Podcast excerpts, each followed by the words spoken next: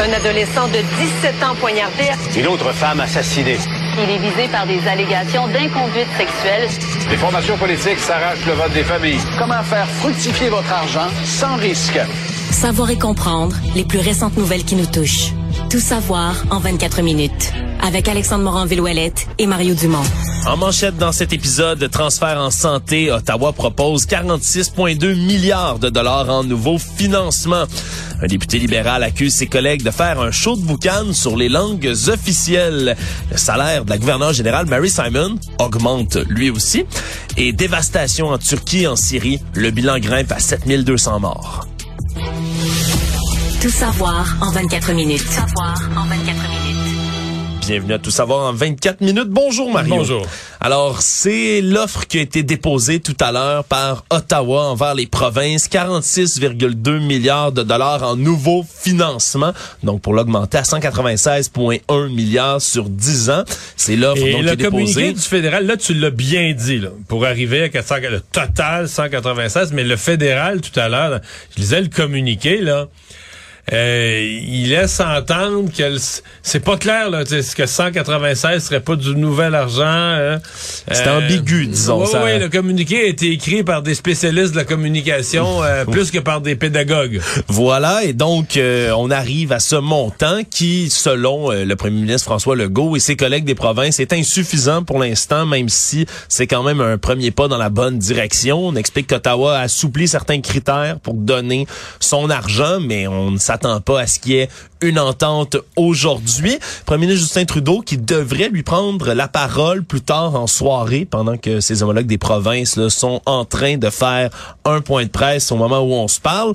C'est quand même euh, c'est quand même une drôle de communication qui va se faire au, au cours des prochains jours. Mario, on va annoncer de l'argent, ça sera pas suffisant, on va retourner Ouais, négocier. mais- Mais euh, moi, je suis quand même surpris. On est vraiment loin. Pour donner une idée aux gens, euh, le, les provinces là, demandaient, là, la, la demande des provinces, de rehausser le financement que le fédéral paye 35% de la facture totale de la santé. Pour arriver à ça, il fallait ajouter 28 milliards par année. Fait que sur 10 ans, j'arrondis les chiffres, ferait 280 milliards. Juste pour placer un chiffre dans le décor. 280 serait la demande des provinces. Moi, je disais- 46, c'est loin de ça. oui, oui, c'est ça. Moi, je disais hier, ah, les provinces demandent beaucoup. À 100 milliards sur 10 ans, on commence à jaser. Là, à 46, à mon avis.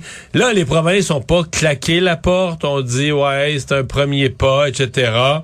Euh, je sais pas ce qui s'est dit à l'intérieur. En tout cas, on n'a pas semblé se quitter sur un ton de, de, de discorde où, tu sais, où les, premiers ministres des provinces déchirent leur chemise. On parle d'un premier pas, d'une discussion qui s'ouvre. Mais on est vraiment loin. Là, dire que c'est très, très, très... Et juste le ramener. 46 milliards sur 10 ans, ça veut dire, mettons, 4,6 par année.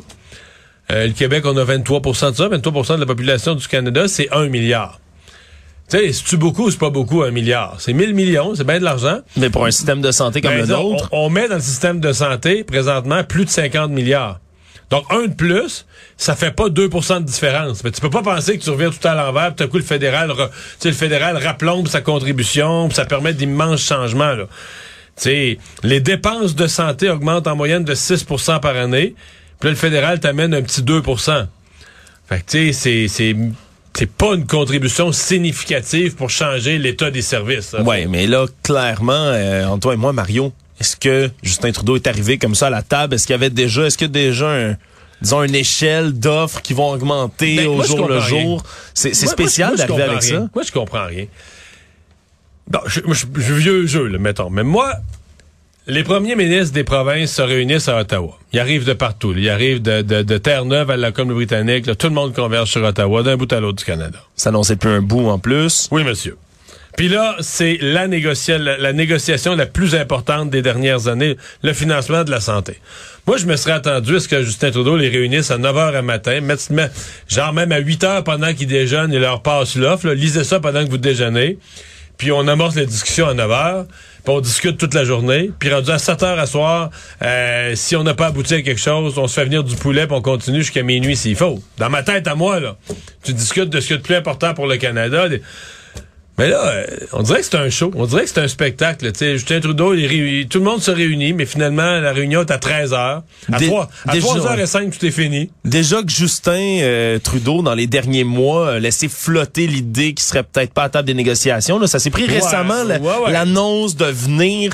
Et là, quand il débarque, mais comme tu le dis, il débarque. il À pas- 13h, puis à, à 3h05, c'était c'était fini. Donc, deux heures de négociation, si on peut dire. Je comprends, il n'y a, a pas eu vraiment de négociation. Il présente l'offre. Puis là, lui, s'en va faire une conférence de presse, parce que là, lui, il est préoccupé d'annoncer l'offre aux Canadiens, là, de présenter à la population l'effort de son gouvernement. Fait qu'il reste pas avec les premiers ministres des provinces. Il s'en va dans un hôpital. Ben, un hôpital. Hôpital pour y faire un fond de scène, si tu veux, pour, Ouais, présenter l'annonce. Pour présenter l'annonce. Euh, je sais pas. C'est, c'est- je, je dois plus comprendre la politique de 2023. On dirait que c'est pas, en fait, c'est qu'on dirait que c'est pas sérieux. On dirait que la discussion, tout ça, le, le travail lui-même est pas important. C'est, j'ai toujours compris que la politique, c'est- oui, il y a de la communication, elle est fondamentale, la communication, mais c'est un mélange de travail puis de communication. Là. Tu travailles sérieusement. Est-ce qu'il pourrait espérer que les, que les provinces claquent la porte? C'est ça la stratégie rendue Ben, là? moi, je pense que ce qu'il espère, sincèrement, c'est que là, il a fait une offre nettement insuffisante. Mais là, il va renégocier individuellement avec les provinces. Alors, il doit espérer que, exemple, il va faire plier l'île du Prince-Édouard, je sais pas, la Nouvelle-Écosse, le Nouveau-Brunswick. C'est toujours ça, les plus petites provinces, en leur mettant un petit peu... là, je comprends, en mettant un petit peu de crémage, puis que là, il va pouvoir dire, ah, ben là, on a des ententes avec deux provinces. Fait que là, ça met les la- autres sont de mauvaise foi, ils ben veulent pas oui, négocier. ça met de la pression sur les autres là, qui refusent de négocier. Ou... C'est un petit peu à ça que je m'attends. Mais Est-ce que le Front commun des...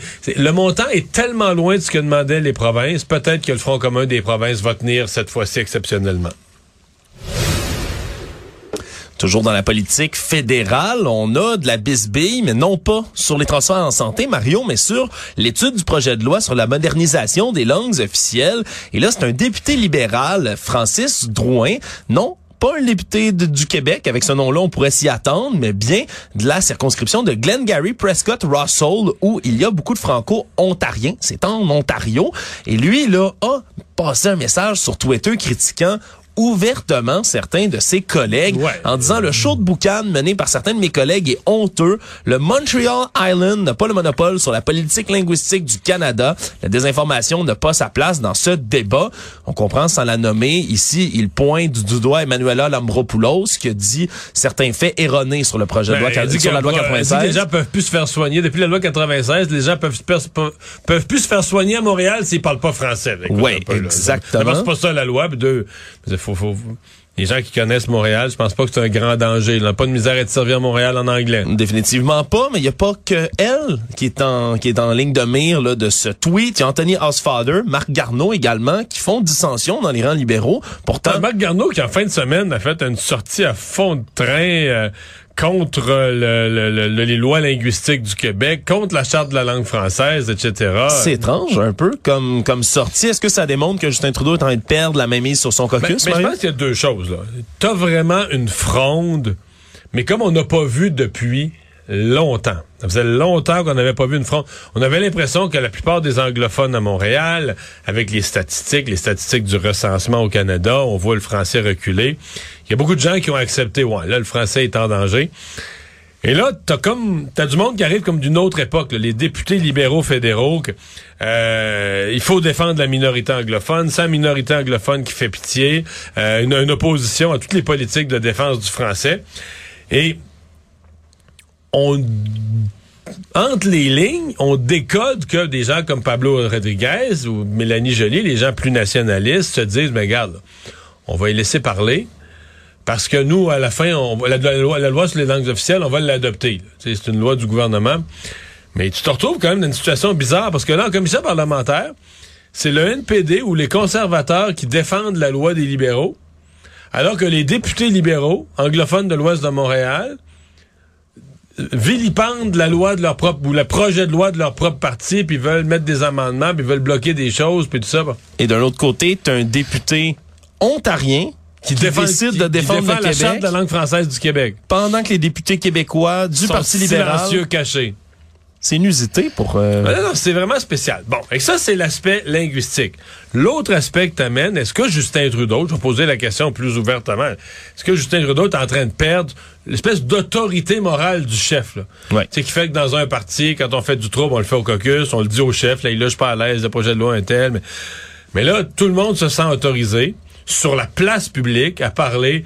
Donc, la semaine passée, Justin Trudeau fait une nomination qui passe pas au Québec. Euh, Pablo Rodriguez est pas à l'aise. son propre lieutenant. Son propre lieutenant parle contre la nomination en disant, moi, comme Québécois, je suis blessé par la personne que lui nomme en charge de la lutte contre l'islamophobie. Cette semaine, c'est les députés anglophones euh, qui vomissent sur la protection du français.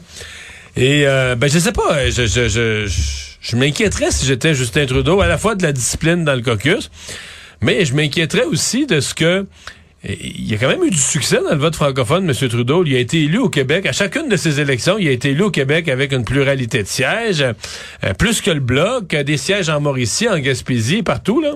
Ouais. Je veux dire, si euh, s'il se met à dos les francophones, un peu comme le Parti libéral du Québec a vécu, ça va mal tourner.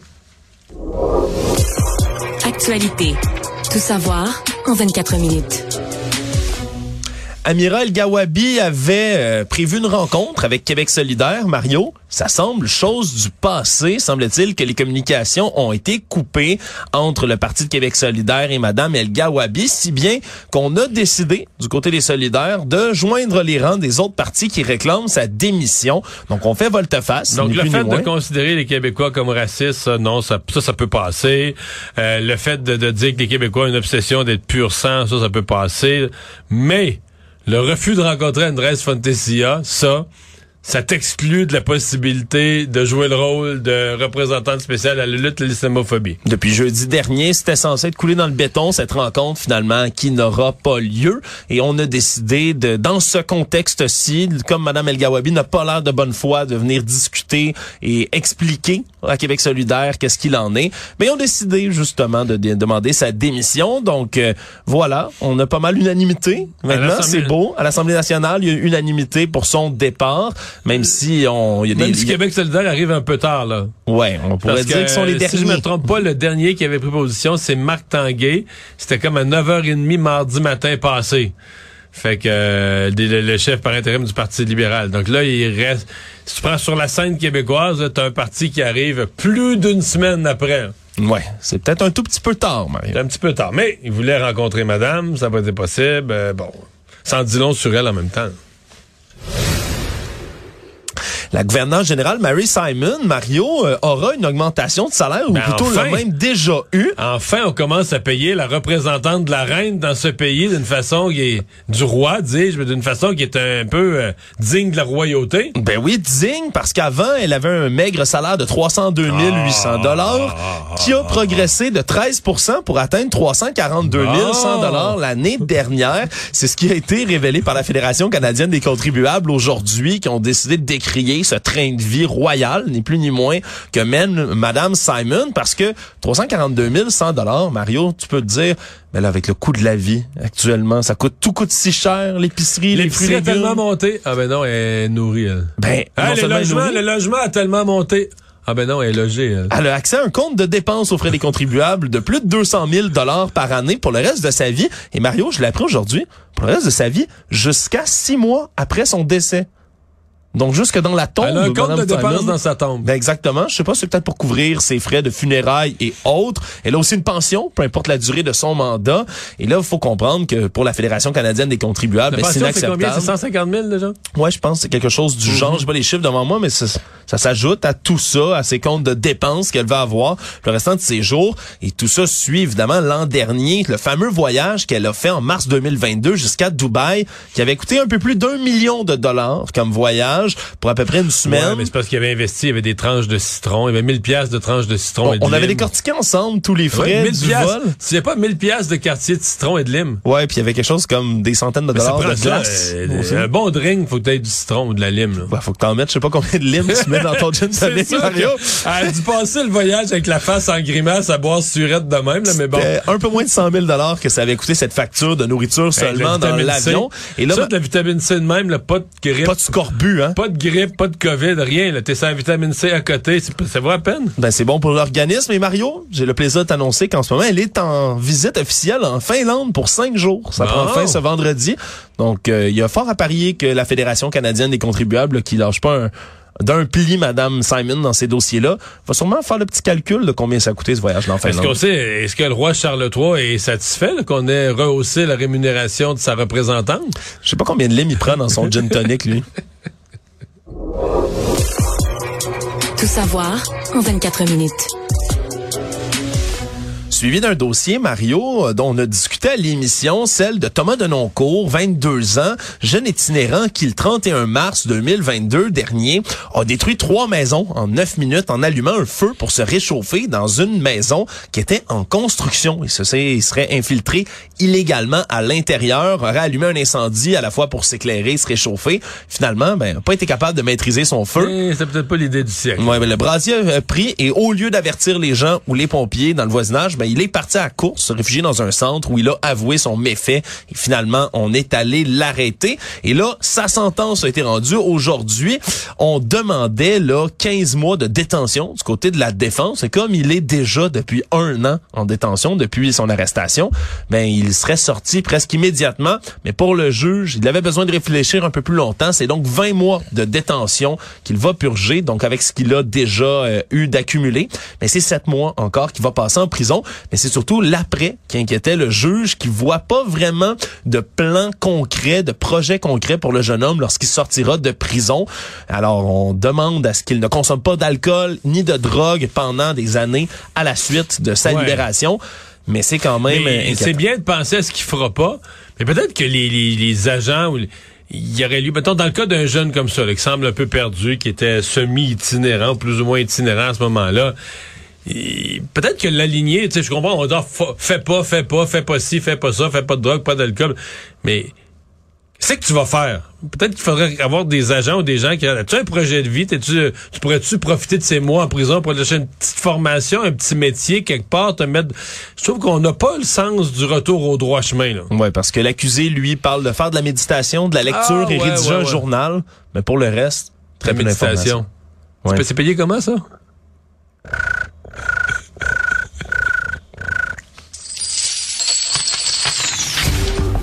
Économie. Centre... Oui, d'après moi, c'est en bas du salaire minimum, c'est la méditation. Oui, je pense que oui. Puis je pense que le salaire minimum, Mario, euh, pas le salaire minimum, mais la méditation, c'est pas une activité qui est pratiquée dans le centre-ville de Montréal. Non. Parce qu'il y a pas beaucoup d'activités pratiquées dans les bureaux en ce moment au centre-ville. Selon la société de gestion immobilière CBRE, Montréal, en ce moment, affiche le troisième taux d'inoccupation le plus élevé des grandes villes du pays pour son centre-ville après Calgary et Edmonton. On parle de 17 là, en ce moment des bureaux qui sont pas occupés. Puis on parle du quatrième trimestre de 2022. Là. On n'a pas encore les chiffres début 2023. là, on a peur qu'au renouvellement des, des baux, euh, parce que là, il y a des bureaux, il y a des gens qui ont un bail de 5 ans, de 8 ans, de 10 ans. Et quand ils vont venir pour renouveler, ils l'utilisent déjà, là, ils, payent. Donc, c'est pas considéré comme inoccupé parce qu'ils payent le bail. Même si personne. Mais les locaux sont inoccupés. Dans les fêtes, ils ont plein de bureaux vides, ils ont plein d'espaces inutilisés. Donc, quand ils vont venir pour renouveler, ils vont renouvelleront jamais tous ces pieds carrés-là. Avec, euh, je lisais l'article, mais moi, je le vois, je le, je le constate, là, de gens que je connais qui sont dans le milieu des affaires, qui sont dans des bureaux. Euh, moi, je serais inquiet que le taux d'inoccupation aille même si on dit c'est l'après-pandémie, à cause des fins de baux de location, que le taux d'inoccupation continue de monter pour encore une couple d'années. Mais les projections te donnent raison, Mario. On dit que d'ici 2027, on passerait de 17% d'inoccupation à 29% Mais ça, c'est la catastrophe si on arrive à 29. C'est quasiment un, un, local sur trois qui est pas, ah. qui est pas occupé. Quand je dis Montréal est devancé, là, Calgary, c'est 30 d'inoccupation dans le centre-ville en ce moment. 22 à Edmonton. C'est énorme. Et même ici à Montréal, ben, on est inquiet surtout que ben, maintenant, le télétravail, c'est une raison de plus pour les employés de rester à la maison, de pas se déplacer à Montréal, franchir les ponts, s'installer au centre-ville. Et là, on a commencé, là, le lueur d'espoir, à faire revenir du moins quelques jours par semaine en présentiel les employés pour plusieurs entreprises du centre-ville de Montréal. Mais pour l'instant, ça c'est loin de régler cette hémorragie donc d'entreprises qui quittent leurs locaux. Il faudra suivre ça près, Mario. Et on peut dire que la communauté, la Chambre de commerce du Montréal métropolitain est pas mal inquiète par rapport à ce phénomène-là. On en a vu beaucoup dans les dernières années, ces épisodes de censure du côté de la Chine. Et là, à Hong Kong, on en a un nouvel exemple quand vous allez sur Disney Plus et que vous êtes là-bas, sur place à Hong Kong, ben il y a un épisode des Simpsons de la 34e saison qui est indisponible. J'ai Le- hâte d'entendre lequel? Ouais, le deuxième euh, parce que dans le dans cet épisode-là, il y a une réplique qui dit contempler les merveilles de la Chine, les mines de Bitcoin, les camps de travail forcés où les enfants fabriquent des smartphones et le romantisme. Et c'est la réplique ben qui a causé une censure. Mario, on peut plus trouver cet épisode-là et c'est extrêmement triste puisque Hong Kong avant était un endroit où il y avait là le- les plus grandes libertés artistiques, culturelles par rapport au reste de la Chine continentale. Mais depuis 2019, on a augmenté la répression du côté de la Chine et il y a de plus en plus de cette censure qui Si peut on se faire faisait ça, d'après moi, on n'aurait pas laissé rouler le- l'épisode de South Park sur euh, le football au Canada. Là. Oh, ouais, il y a- du Canada. Il y a beaucoup d'épisodes de South Park, je pense, qui, qui doivent pas être visionnés en Chine. Mario, j'étais, je suis grand amateur de cette série-là. J'ai vu les dernières saisons qui parlent de la COVID et de la Chine. Je peux te dire que Ah. c'est pas très élégant. Fait que ça passe pas en Chine, ça. Ça passera pas, malheureusement. Il y a Toujours une censure qui est terrible et qui est très forte en Chine. Le monde. Le bilan continue de s'alourdir pour les morts de ce séisme, double séisme, on peut dire, avec la réplique de 7.5 après euh, un premier première secousse de 7.8 en Turquie et en Syrie. On est rendu à plus de 7200 morts, au-dessus de 20 000 blessés en Turquie et en Syrie. Et le bilan, évidemment, va continuer de s'alourdir. Oui, parce que là, on fouille dans les décombres et le ratio, on en trouve encore des vivants, mais à chaque à chaque heure, le ratio des vivants est plus bas. Donc, on trouve des, des, des, des cadavres. Ouais, et ce qui aide pas non plus dans la région, Mario, c'est qu'il fait très froid. On est autour du point de congélation, autour de zéro. Puis les gens qui sont dans les décombres, évidemment, n'ont pas être en pyjama, et tu sais, la nuit. Euh, C'est pas des gens qui ont eu le temps de mettre un manteau, une couche supplémentaire pour tenter de fuir nécessairement. Et donc, plus on fouille les décombres, plus le risque d'hypothermie est élevé pour les gens qui pourraient toujours être vivants, coincés là-dessus. Et on a de plus en plus des exemples là, frappants qui parviennent à la communauté internationale. Aujourd'hui, on a eu des épouvantables. Ah, vraiment, une vidéo qui est devenue virale dans laquelle les secouristes réussissent à trouver un bébé, une petite fille. Puis quand on dit bébé, le naissant, naissant littéralement alors qu'il était encore relié par le cordon ombilical à sa mère qui, elle, était décédée, tout comme l'entièreté de sa famille, alors que l'immeuble de quatre Mais étages le dans bébé était vivant, là. On a Le- coupé le cordon et le bébé est vivant. Oui, et la vidéo a été prise sur le fait, là, alors qu'on a un secouriste, justement, qui a coupé le cordon ombilical, là, qui dépasse encore. là. il le fait avec les moyens du bord et qui court pour aller chercher une couverture pour envelopper le bébé. Je rappelle, il fait très froid. Et donc, cette jeune fille-là, petite fille qui a réussi à survivre malgré tout, mais qui se retrouve orpheline, alors que presque l'entièreté de sa famille a été décimée par le tremblement de terre. Et donc, c'est des histoires comme ça qui continuent d'arriver. Des euh, j'ai vu des sauveteurs grecs qui sortaient euh, deux fillettes, une décédée, puis sa grande sœur, euh, en fait, sa petite sœur encore vivante. Et euh, les sauveteurs ont comme remis aux espèces, aux ambulanciers là, sur des brancards. Et quand je parle des sauveteurs, ceux qui, ceux qui vraiment qui fouillent dans les Ouais. débris, là, ils ont même pas repris leur recherche. Ils se prenaient dans leurs bras en braillant. Ils étaient là, assommés par ce qu'ils venaient de voir. En même temps, il y avait du monde, des témoins qui applaudissaient celle des deux qui étaient encore vivantes de la voir bouger un peu en sortant. Ben, et selon le ben, président... c'est comme ce monde-là vont être marqués. Les gens qui font les fouilles vont être marqués à vie. là. Et il y en a des gens qui font les fouilles, Mario, il y en a, et il y en a. des équipes de partout arrivent. de- des équipes de partout arrivent. Selon le président euh, de Turquie, euh, Erdogan, il y a au-dessus de 53 000 secouristes là, à l'heure euh, à cette heure qui travaillent dans les décombres. C'est un nombre Mais très j'ai vu à important. Istanbul, ils ont ouvert des cliniques de- dans les centres commerciaux pour donner du sang. Là, C'est les fils, c'est des fils interminables. Tout le monde veut aider, tout le monde veut faire sa part. Ouais, tout le monde veut mettre la main à la pâte là-dedans. Et il y a une histoire aussi, ben, dommage collatéral, Mario. Il y a une vingtaine de combattants présumés de l'État islamique qui ont réussi à s'enfuir d'une prison où ils étaient détenus en Syrie. Ils ont profité du tremblement de terre pour faire une mutinerie dans la prison et réussir à s'évader. Donc, il y a comme ça des histoires qui vont continuer à nous parvenir dans les prochains jours. Mais vraiment un drame sans nom qui s'est abattu sur la Turquie cette semaine. Et finalement, Mario, c'est ce soir que Joe Biden, le président américain, va faire son discours sur l'état de l'Union, hein, une tradition annuelle aux États-Unis, marqué entre autres, mais par euh, Kevin McCarthy, le nouveau chef républicain de la Chambre des représentants, qui va se tenir derrière lui tel que le veut la tradition et qui va écouter son discours, grand rituel habituel de la politique américaine. Et Joe Biden, qui a toujours pas annoncé s'il allait se représenter en 2024 ou pas, va devoir prouver qu'à 80 ans, il est encore fougueux, encore assez fort pour être capable de mener le pays. Il est plus en descente. Il y a un bout qui est en chute libre. Là, il est plus, mais ça reste pas fort. Je veux dire, demain matin, les Américains ont pas le goût de le réélire. Il a pas l'air d'un président fort.